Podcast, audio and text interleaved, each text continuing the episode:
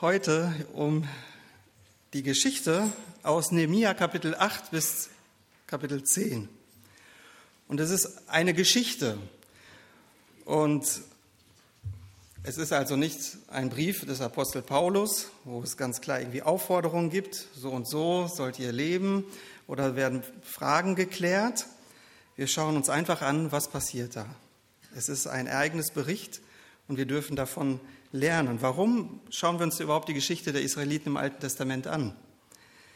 Im 1. Korintherbrief schreibt Paulus an die Christen in Korinth und ähm, er schreibt oder beschreibt eine Episode, eine ganz bestimmte Episode aus ihrer Geschichte und dann schreibt er in 1. Korinther 10, Vers 11a, das aber geschah an ihnen, damit es uns als Beispiel dient.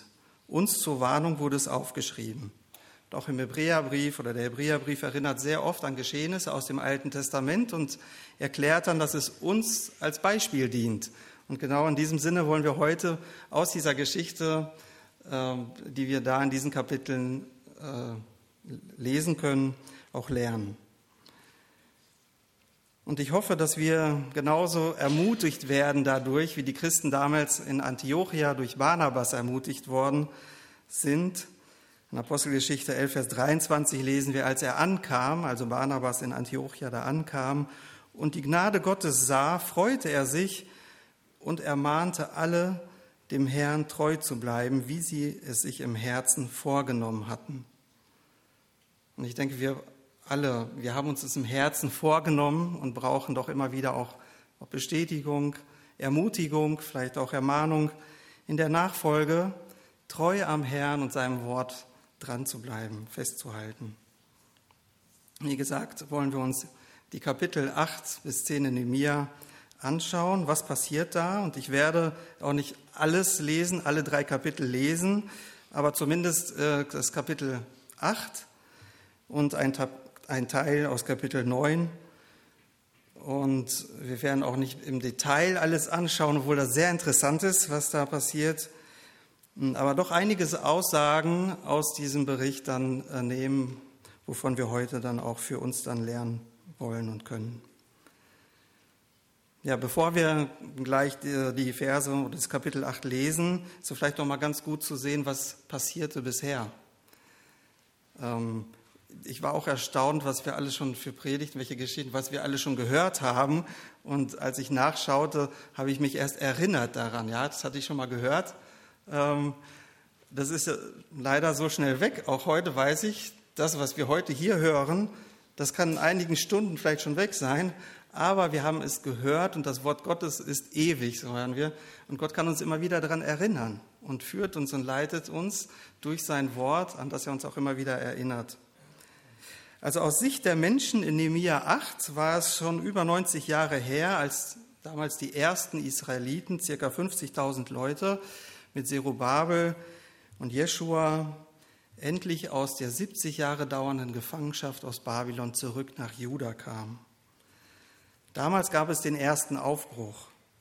Gott schenkte erweckte Herzen und mit großer Unterstützung auch vom persischen König und mit großer Freude errichteten die Israeliten zunächst einmal den Altar wieder in Jerusalem und begannen dann auch wieder die Gottesdienste da zu feiern. Jahrelang lag das Areal brach, da wo eigentlich Gott in der Mitte seines Volkes sein wollte. Und das begann dann wieder. Sie legten auch das Fundament für den Tempel und begannen auch schon mit dem Aufbau wieder des Tempels. Aber durch heftige Widerstände kam es dann dazu, dass, dass der Bau erstmal gestoppt wurde und nicht weiterging. Der Tempelbau kam eine ganze Zeit lang zum Erliegen. Die Propheten Sacharja und Haggai ermutigten und forderten dann Zerubabel und Jeschua auf, im Vertrauen auf Gott diesen Dienst oder diese Arbeit wieder anzufangen und auch abzuschließen. Und trotz Widerstand schenkte Gott ihnen Gelingen und auch wieder Unterstützung äh, sogar von dem persischen König, ja, diesen Tempel zu Ende zu bauen. Und mit großer Freude begann sie wieder dort Gottes Wort zu lesen und die Gottesdienste zu feiern. Das ist circa 70 Jahre äh, her, wiederum aus Sicht der Menschen äh, aus Nehemiah Kapitel 8, wo wir heute reinschauen. Und vielleicht konnten sich viele von Ihnen noch gar nicht mehr so persönlich an diese Ereignisse erinnern. Wahrscheinlich auch so, dass die meisten zu der Generation hört, gehörten, die schon in Juda dann geboren waren und ähm, wie gesagt nur noch vom Hörensagen äh, diese Ereignisse so kannten. Gut möglich, dass einige den, auch diesen beabsichtigten Völkermord an den Juden mitbekommen hatten, den Hamann damals äh, geplant hatte und den Gott äh, durch die Königin Esther äh, zunichte gemacht hat. Also er hat sie geschützt. Diese Geschichte von Esther, der Königin in Persien, die fällt auch genau in diese Zeit. Es war wahrscheinlich äh, das schrecklichste Erlebnis in dieser Zeit. Und trotzdem, dass sie so eine gewaltige ähm, Bewahrung von Gott erlebt hatten, ging es ihm nachhinein trotzdem nicht gut. Ziemlich ungeschützt versuchte jeder, so gut es ging, unter ständiger Bedrängnis von den fremden Nachbarn, von Nachbarvölkern irgendwie zu überleben. Der Zusammenhalt unter den Israeliten war auch nicht der größte und der Tempeldienst wurde auch sehr vernachlässigt. Und dann doch vor 15 Jahren gab es endlich wieder einen Aufbruch, ein Aufwind, eine neue Erweckung. Durch die gute Hand Gottes, da ähm, haben wir gehört, kam Esra mit circa 5000 ähm, Leuten aus Babel nach Jerusalem auch wieder mit voller Unterstützung durch den persischen König. Vielleicht erinnert euch noch an die lebhaft geschilderte Geschichte, wie sie durch die Wüste mit einem sehr ja, großen Schatz ähm, dann endlich in Juda ankam. Und Esra hatte den Auftrag vom König, vom König aus Persien, nachzuschauen und dafür zu sorgen, dass der Dienst am Tempel vorschriftsmäßig, wie es in den Gesetzen geschrieben ist, dann wieder stattfindet. Ja, die gute Hand Gottes war über ihm und das war über Esra und das war für alle sichtbar und spürbar. Es gab nur eine Sache, die wie ein Reisender dann aus Jerusalem berichtete, und zwar dem Mundschenk am persischen ähm, Hof, eine Sache, die das Volk in großem Unglück und Schmach leben ließ. Die Mauern von Jerusalem waren niedergerissen, die Tore waren mit Feuer verbrannt. Völlig schutzlos war der Tempeldienst der Willkür der umliegenden ähm, Völker ähm, ausgesetzt. Und das zermürbte sie regelrecht. Sie waren immer wieder versucht, da wieder aufzugeben den Tempeldienst einfach sein zu lassen, sich zurückzuziehen. Und da erweckte und befähigte Gott wieder einen weiteren Mann, das war Nehemiah, das ist in Nehemiah, der besagte Mundschenk. Auch er unterhielt oder ja, unter, bekam wieder volle Unterstützung vom persischen König. Und hat, er hatte den Auftrag, diesmal die Mauern um Jerusalem wieder aufzubauen. Und auch bei ihm war zu sehen, die, Gott, die gute Hand Gottes war über ihm. Denn es ist noch nicht lange her, da kam er mit ein paar Leuten aus Babylon, schaute sich erst zunächst alles an und er schaffte es, die Israeliten wieder zusammenzubringen, sie zu ermutigen und sie anzuleiten, trotz heftigstem Widerstand, die Mauern innerhalb von 52 Tagen, von nur 52 Tagen wieder komplett aufzubauen und die Tore einzuhängen. Wir haben gelesen, was für ein Riesenaufwand es war. Sie haben sich teilweise nicht, nicht umgezogen. Sie waren äh, einer Doppelbelastung ausgesetzt, bauen und bewachen. Und äh, einige sagten, wir können nicht mehr. Wir sind am Ende unserer Kräfte.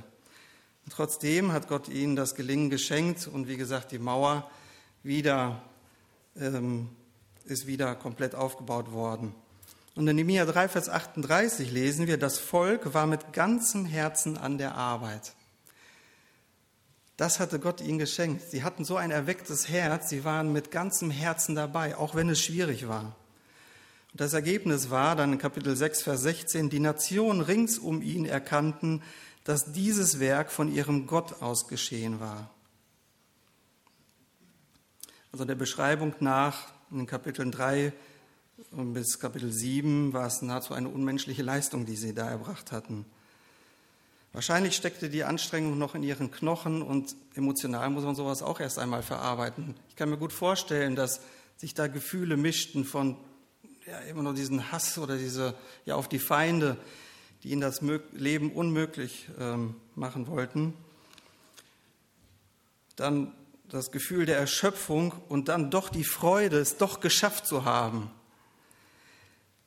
Aber wie es ihnen hier ging, lesen wir nicht.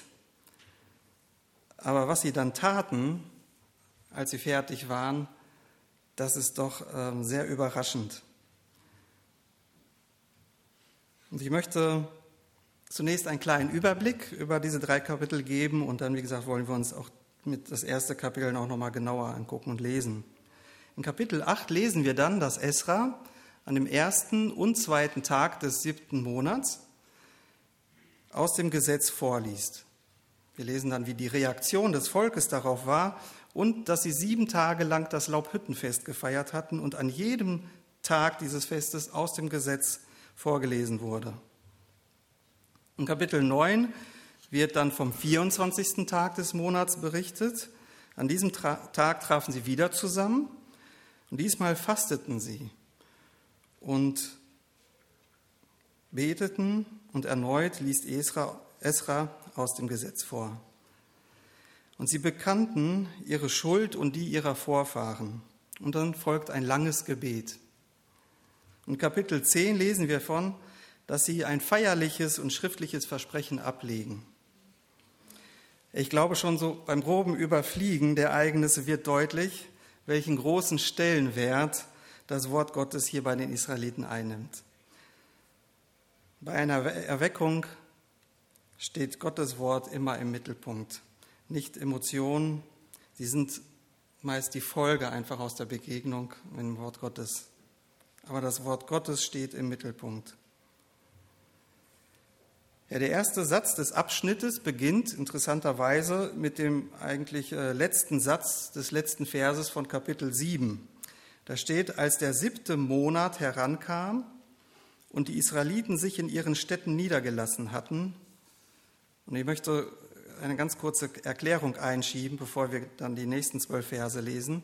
Also, dass die Israeliten sich in ihren Städten niedergelassen hatten, bedeutete, dass nicht alle, die am Mauerbau beteiligt waren, auch in Jerusalem lebten. Ähm, sie lebten in Juda, in den umliegenden Städten, in ihren Häusern und kamen dann zum Mauerbau, halfen mit und dann ließen sie sich wieder da in, die, in die, ihren Städten nieder. Und nun ist es kurz vor dem siebten Monat. Das wird hier erklärt. Der siebte Monat spielt im Festkalender der Israeliten auch eine ganz besondere Rolle. Der erste Tag ist der Tag des Posaunenblasens, auch Rosh Hashanah genannt. Das ist das Neujahrsfest. Am zehnten Tag ist der große Versöhnungstag, Yom Kippur, und am vierzehnten Tag feierte man das Laubhüttenfest, das Erntefest. Es war das festlichste der drei Wallfahrtsfeste. So aus diesem Hintergrund können wir nochmal diesen Vers, Anfang von diesem Vers, dann jetzt das Kapitel 8 ähm, einmal durchlesen. Also nochmal der letzte Satz aus Kapitel 7. Als der siebte Monat herankam und die Israeliten sich in ihren Städten niedergelassen hatten, jetzt beginnt das achte Kapitel, versammelten sich das ganze Volk wie ein Mann auf dem Platz vor dem Wassertor. Sie baten den Schriftgelehrten Esra, das Gesetzbuch des Mose zu holen das der Herr Israel gegeben hatte. So brachte der Priester Esra am ersten Tag des siebten Monats das Gesetzbuch vor die Versammlung aller Männer und Frauen und aller Kinder, die das Gehörte verstehen konnten. Vom frühen Morgen bis zum Mittag las er auf dem Platz vor dem Wassertor den Männern, Frauen und Kindern, die es verstehen konnten, laut daraus vor. Und das ganze Volk hörte, der Verlesung des Gesetzbuches aufmerksam zu. Der Schriftgelehrte Esra stand auf, hölzernen, auf einer hölzernen Plattform, die eigens für diesen Zweck errichtet worden war. Zu seiner Rechten standen, und dann folgen einige Namen, und zu seiner Linken waren auch noch einige Männer. Und das ganze Volk sah, wie Esra die Schriftrolle öffnete, denn er stand höher als das Volk. Und als er sie öffnete, standen alle auf. Esra lobte den Herrn, den großen Gott, und das ganze Volk antwortete, Amen, Amen. Und alle hoben die Hände zum Himmel. Dann knieten sie sich nieder und mit dem Gesicht zur Erde beteten sie den Herrn an. Daraufhin belehrten die Leviten Jeschua, und dann folgen wieder einige Namen, also einige Leviten, belehrten das Volk über das Gesetz, während die Leute an diesem Platz stehen blieben. Sie lasen abschnittsweise aus dem Gesetzbuch Gottes vor, erklärten die Bedeutung und halfen so dem Volk, die vorgelesenen Passagen zu verstehen. Und der Statthalter Nehemia, der Priester und Schriftgelehrte Isra und die Leviten, die das Volk belehrten, sagten zu allen, Heute ist ein heiliger Tag für den Herrn, euren Gott. Weint also nicht und trauert auch nicht, denn alle Menschen hatten geweint, als sie die Worte des Gesetzes hörten. Nehemia fuhr fort, geht und feiert ein Fest mit köstlichem Essen und süßen Getränken und teilt eure Speisen mit denen, die nichts vorbereitet haben. Denn dies ist ein heiliger Tag für unseren Herrn. Seid nicht traurig, denn die Freude am Herrn ist eure Stärke. Auch die Leviten beruhigten das Volk und sagten, still, seid doch nicht traurig, denn dies ist ein heiliger Tag. Da machten sich die Leute auf den Weg zu einem großen Freudenfest, bei dem sie aßen und tranken und ihre Speisen miteinander teilten, weil sie die Worte verstanden hatten, die ihnen gesagt worden waren. Also da wäre ich auch gerne dabei, um das einfach so mal miterlebt zu haben, wie das ganze Volk vor steht und zuhört und ähm, ja, wie sie unterrichtet werden in diesem Wort, wie betroffen sie dann sind und wie sie dann prompt das umsetzten, was sie dann verstanden hatten. Und das sind, finde ich, auch großartige Beobachtungen, die wir hier machen können und ein ganz klares Anzeichen für ein erwecktes Herz. Erstens sind sie eine starke Gemeinschaft. Sie versammeln sich wie ein Mann in Jerusalem. Und zweitens, was auch interessant ist, die Initiative zum Lesen das aus dem Wort Gottes kommt vom Volk. Nicht Esra hat sie zusammengetrommelt, sie kam und dann baten sie, Esra das Gesetzbuch zu holen. Ja, und drittens kam sie hier mit dieser Bitte zu Beginn des siebten Monats in Jerusalem zusammen. Das heißt, dass sie wahrscheinlich in den Jahren davor, als Esra sie schon unterrichtet hatte, schon da ganz gut zugehört hatten, als er ihnen zum Beispiel aus 5. Mose Kapitel 31, Vers 10 vorlas. Ich möchte auch kurz lesen. Also 5. Mose 31, Vers 10 steht, danach wies Mose sie an. Nach Ablauf von jeweils sieben Jahren im Sabbatjahr während des Laubhüttenfestes sollt ihr allen Israeliten dieses Gesetz vorlesen, wenn sie kommen, um sich vor dem Herrn, eurem Gott, an dem Ort zu versammeln, den, sie sich, den er sich erwählt. Ruft alle zusammen, Männer, Frauen, Kinder, und auch die Ausländer, die in euren Städten leben, sie sollen zuhören und lernen, dem Herrn, eurem Gott, mit Ehrfurcht zu begegnen und sich an alle Vorschriften dieses Gesetzes gewissenhaft zu halten. Ja, und auch jetzt hörten sie aufmerksam zu, haben wir gelesen. Sie waren ganz dabei. Ihre Ehrfurcht vor dem Wort Gottes drückten sie dadurch aus, dass sie aufstanden, als Esra die Schriftrolle öffnete. Ihnen wurde das Gesetz vorgelesen und erklärt und dann lobten sie Gott. Und ich denke, euch ist auch aufgefallen, dass hier einige Elemente auftauchen, die äh, wir auch heute in unseren heutigen Gottesdiensten genauso leben und die wiederzufinden sind. Nicht zuletzt die hölzerne Plattform, vielleicht als Vorläufermodell der Kanzel.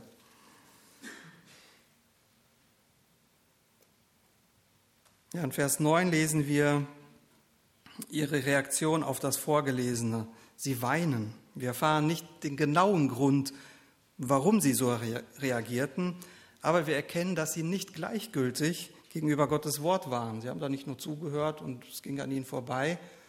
Nein, es machte sie betroffen, es bewegte sie. Vielleicht, weil sie merkten, dass ihr bisheriges Leben von den Ordnungen Gottes und den Geboten für ein segensreiches Leben weit entfernt war. Aber sie bekamen daraufhin zwei Gründe, nicht traurig zu sein. Erstens, sie bekamen den Zuspruch, dass die Freude am Herrn ihre Stärke ist. Das, was sie erreicht haben, das erweckte Herz, das, die Kraft, die ihnen Gott äh, gegeben hat dazu, ähm, das war eben die Freude, die Freude an Gott. Und auch jetzt sollten sie nicht traurig sein, sondern weiter die, ihre Freude an Gott beibehalten. Denn das war ihre Stärke. Und das ist auch unsere Stärke. Wir können sagen, die Freude am Herrn ist unsere Stärke, ist unsere Kraft. Und zweitens wurde ihnen gesagt, heute ist ein Festtag. Wir haben gehört, der erste Tag war, war in dem Festkalender, es war ein Festtag. Und deswegen sollten sie dieses Fest eben auch fröhlich feiern. Und das verstanden sie und setzten es auch gleich in die Tat um. Sie waren nicht nur Hörer des Wortes, sondern Täter, setzten also das, was sie gehört und verstanden haben, auch direkt in die Tat um. Sie hörten aufmerksam und mit Ehrfurcht zu, reagierten nicht gleichgültig, sondern mit Gehorsam. Und dadurch schufen sie ein festes Fundament in ihrem Leben. Jesus sagt zu seinen Jüngern in Matthäus 7, Vers 24, jeder, der diese meine Worte hört und tut, der ist mit einem klugen Mann zu vergleichen, der sein Haus auf, dem Fel auf den Felsen baute. Herr, lass uns einfach von den Israeliten auch lernen. Lasst auch uns so die gleiche Aufmerksamkeit und Ehrfurcht dem Wort Gottes gegenüber haben und die Bereitschaft natürlich im Alltag, das sofort auch umzusetzen. Und äh, sicher kann man, wie Sie damals das erklärt bekommen haben, auch von der Kanzel viel erklärt bekommen. Aber vieles, ja, an vieles erinnert uns Gott ja auch dann im Alltag. Und ich darf überlegen, wie kann ich jetzt das jetzt in meiner äh, Situation ganz konkret umsetzen? Das wird nicht für alle gleich sein. Aber äh, das braucht vielleicht ein bisschen Mühe, vielleicht die Entschlossenheit und einfach auch äh, der Wille, gehorsam zu sein. Und dann wird Gott einem das auch in der Situation deutlich machen, genau nach dem Wort jetzt in dieser Situation so zu handeln. Denn wenn wir gleichgültig werden, hat der Gegenspieler Gottes, der Satan, leichtes Spiel mit uns. Wir entfernen uns innerlich, meist erst unbemerkt und dann immer schneller von Gott. Welchen Stellenwert hat das Wort Gottes in unserem Leben. Wir wollen da nicht gleichgültig sein, sondern immer in jeder Situation sehen, wie kann ich jetzt gerade Gottes Wort hier ausleben. Petrus schreibt in seinem ersten Brief, Kapitel 5 Vers 7 bis 9, äh, ganz eindringlich, er sagt, alle eure Sorgen werft auf ihn, denn er sorgt für euch. Und seid nüchtern und wacht, denn euer Widersacher, der Teufel, geht umher wie ein brüllender Löwe und sucht, wen er verschlingen kann. Dem widersteht fest im Glauben. Ja, und auch Jesus erklärt Petrus ähm, in Lukas 22, Vers 31 und 32 lesen wir, Simon, Simon, siehe, der Satan hat euch begehrt, um euch zu sichten wie den Weizen. Ich aber habe für dich gebetet, dass dein Glaube nicht aufhöre. Und wenn du einst umgekehrt bist, so stärke deine Brüder. Also durch den Glauben können wir den Anfeinden des Teufels widerstehen, der das sein größtes Interesse ist, uns einfach von Gott zu entfernen. Zum Beispiel, dass wir einfach gleichgültig Gottes Wort gegenüber werden. Dann ist der Weg ganz schnell in eine, die Richtung weg von Gott. Aber der Glaube, durch den Glauben können wir, wie gesagt, dem widerstehen.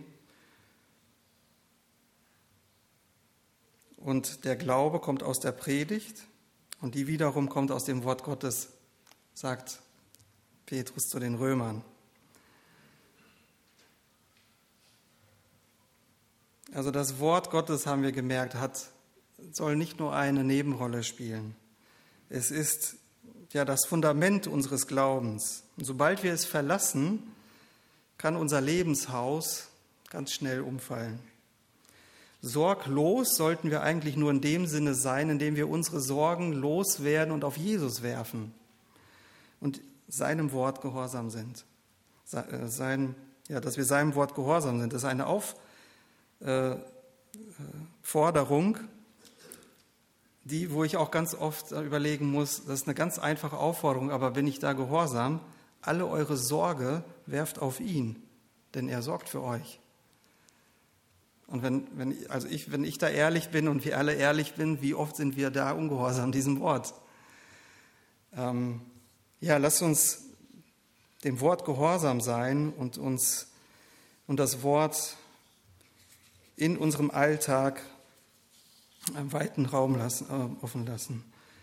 Wir lesen weiter in Vers 13 bis 18, das ist ganz interessant ähm, am zweiten Tag, also den Tag danach, versammelten sich alle Familienoberhäupter und die Priester und Leviten bei Ezra. Also es versammelten sich wieder, aber nicht, nicht alle, sondern die Familienoberhäupter und die Priester und Leviten bei Ezra, um das Gesetz genauer zu studieren. Im Gesetz, das der Herr durch Mose gegeben hatte, fanden sie geschrieben, dass die Israeliten während des Festes im siebten Monat in Laubhütten wohnen und dies auch bekannt machen sollten. Daraufhin ließen sie in Jerusalem und in allen Städten der Israeliten ausrufen, Geht hinaus auf die Berge und holt Zweige von Olivenbaum und vom wilden Ölbaum, Myrten und Palmenzweige und solche von anderen Laubbäumen, um daraus Laubhütten zu bauen, wie es das Gesetz vorschreibt. Da zogen die Menschen hinaus und holten Zweige und bauten daraus Laubhütten auf den Dächern ihrer Häuser, in ihren Höfen, in den Höfen des Hauses Gottes und auf den Plätzen vor dem Wassertor und dem Ephraimtor. Die ganze Versammlung, die aus der Gefangenschaft zurückgekehrt war, errichtete sich Laubhütten und wohnte darin. Dies hatten die Israeliten seit der Zeit Josuas, des Sohnes von Nun, nicht mehr getan, bis zu diesem Tag. Überall herrschte große Freude. An jedem Tag des Festes, vom ersten bis zum letzten, wurde aus dem Gesetzbuch Gottes vorgelesen und sie feierten sieben Tage lang. Am achten Tag schließlich hielten sie eine feierliche Versammlung, wie es das Gesetz vorschrieb. Aus diesem Abschnitt möchte ich zwei Beobachtungen hervorheben. Erstens, sehen wir, es ist ein Tag später, kommen sie zusammen und es kommen extra nochmal die Familienoberhäupter, um zusammen mit den Priestern und Esra, um das Gesetz eben noch genauer zu studieren. Hier nehmen die Familienoberhäupter ihre geistliche Verantwortung ernst. Sie wollen nicht beim oberflächlichen Hören des Gesetzes bleiben, sie wollen es noch genauer wissen. Hier finde ich mich auch besonders angesprochen und möchte da auch ja, insbesondere alle Familienväter ermutigen, genau diese Verantwortung wahrzunehmen.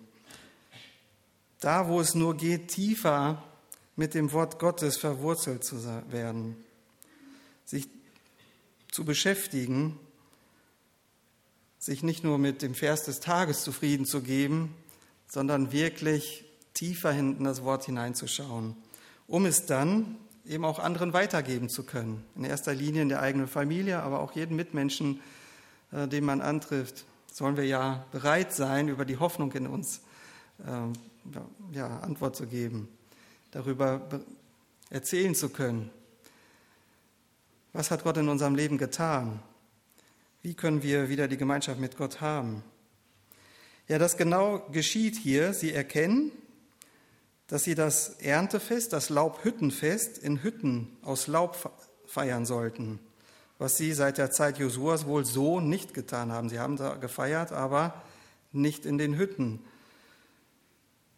Und das haben sie dann allen bekannt gegeben. Und alle machten es dann so, wie sie es aus dem Wort Gottes neu gelernt hatten. Und die Folge war, dass sie bei dem Fest eine große Freude hatten eine riesengroße Freude herrschte, weil sie Gottes Wort einfach gehorsam waren. Das Studieren des Wortes Gottes und der Gehorsam dem Wort gegenüber löst in uns immer echte, tiefe Freude aus. Und die zweite Besonderheit in diesem Abschnitt ist, dass an jedem Tag des Festes aus dem Gesetzbuch Gottes vorgelesen wurde. Das entspricht genau der Aufforderung von Paulus im Kolosserbrief, der an uns Christen schreibt, Kolosser 3, Vers 16. Lasst das Wort Christi reichlich unter euch wohnen, lehrt und ermahnt einander in aller Weisheit, mit Psalmen, Lobgesängen und geistlichen Liedern singt Gott, dankbar in euren Herzen. Ja, die Israeliten, die feierten und lasen das Wort Gottes. Ihre Feiern hatten immer auch einen Bezug auf ihren Gott. Gott und sein Wort sollten im Mittelpunkt sein, selbst bei den Feiern. Ja, lasst auch uns Geburtstage feiern, Jubiläen feiern, Abschlüsse feiern, Taufe feiern, Hochzeiten feiern, ja sogar Beerdigungen feiern, Gottesdienste feiern oder was auch immer wir feiern und dabei das Wort Christi reichlich unter uns wohnen lassen. Es sollte keinen geringen Stellenwert einnehmen oder eventuell störend wirken. Das Wort Gottes sollte in unserem Leben eine hohe Priorität haben. Es ist das Einzige hier auf der Erde, das nicht vergehen wird. Alles wird vergehen, alle Feierlichkeiten. Und Jesus sagt in Lukas 21, Vers 33, Himmel und Erde werden vergehen, aber meine Worte werden nicht vergehen. Wir sollten uns viel mehr mit dem beschäftigen, was eben nie vergehen wird, als uns Sorgen zu machen über die Dinge, die vergehen werden.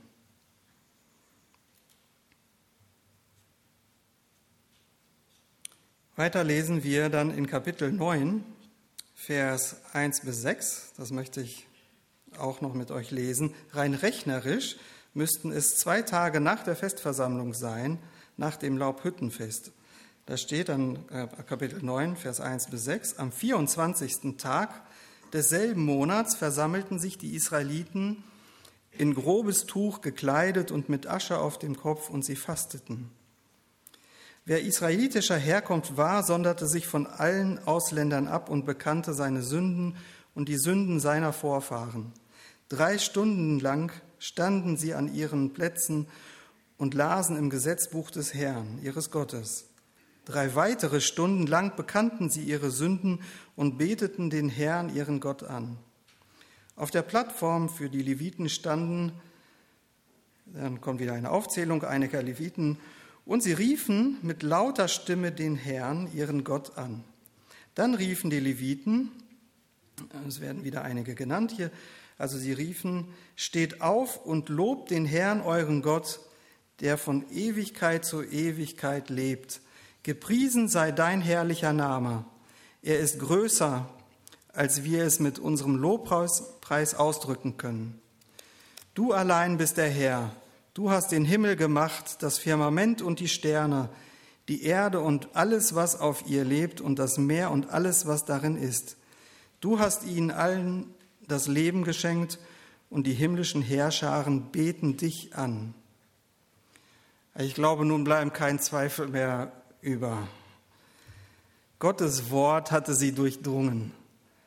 Ich weiß nicht, ob wir das geschafft hätten, drei Stunden zu stehen und Gottes Wort zuzuhören. Aber das war ihnen nicht zu viel. Sie waren so begeistert von Gottes Wort und sie wollten unbedingt Gott zu sich reden lassen.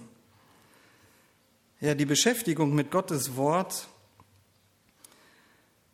durch die Beschäftigung mit Gottes Wort erkannten sie immer mehr, wer und wie Gott wirklich ist. Und das führte sie in die Anbetung. Und gleichzeitig erkannten sie, wer sie sind, wie sie sind, wie untreu und schuldig sie gegenüber Gott sind und Vergebung brauchen. Lobpreis und Buße gehören ganz oft zusammen. Diese Wirkung des Wortes können wir auch in der ganzen Kirchengeschichte sehen und bis heute. Wenn wir in Gottes Wort schauen, wenn wir davon ergriffen werden, Gott offenbart sich in seinem Wort, wir erkennen ihn, wie er ist. Das führt uns in die Anbetung. Und wir erkennen auch gleichzeitig, wer wir sind wer wir vor Gott sind. Und dann haben wir das Evangelium und die frohe Botschaft und wissen, dass wir vor Gott stehen bleiben können durch Vergebung, weil er barmherzig ist und ein liebender und treuer Gott. Und genau das erkennen die Israeliten hier auch. Es folgt ein sehr langes Gebet. Immer wieder führen sie Gottes Größe, seine Barmherzigkeit, seine Treue, seine Vergebung, seine Liebe, ja seine Fürsorge und seine guten Gebote, Vorschriften und Regeln auf. Und demgegenüber erkennen sie auch aus der Geschichte das widerspenstige, eigenmächtige, lästernde, auflehnende, hochmütige, ungehorsame, gleichgültige, sündige Verhalten der Menschen. Ja, und es folgt die Einsicht, dass das der Grund ihrer großen Not ist. Und auf diese Einsicht kommt dann ein Beschluss. Und das lesen wir dann in Kapitel 10. Sie fassen einen feierlichen Beschluss, der auch schriftlich festgehalten wird. Und sie zählen auch einiges auf, woran sie sich unbedingt halten wollen. Sie wollen nicht mehr abweichen von Gottes Wort. Sie wollen den Dienst am Tempel nicht mehr vernachlässigen.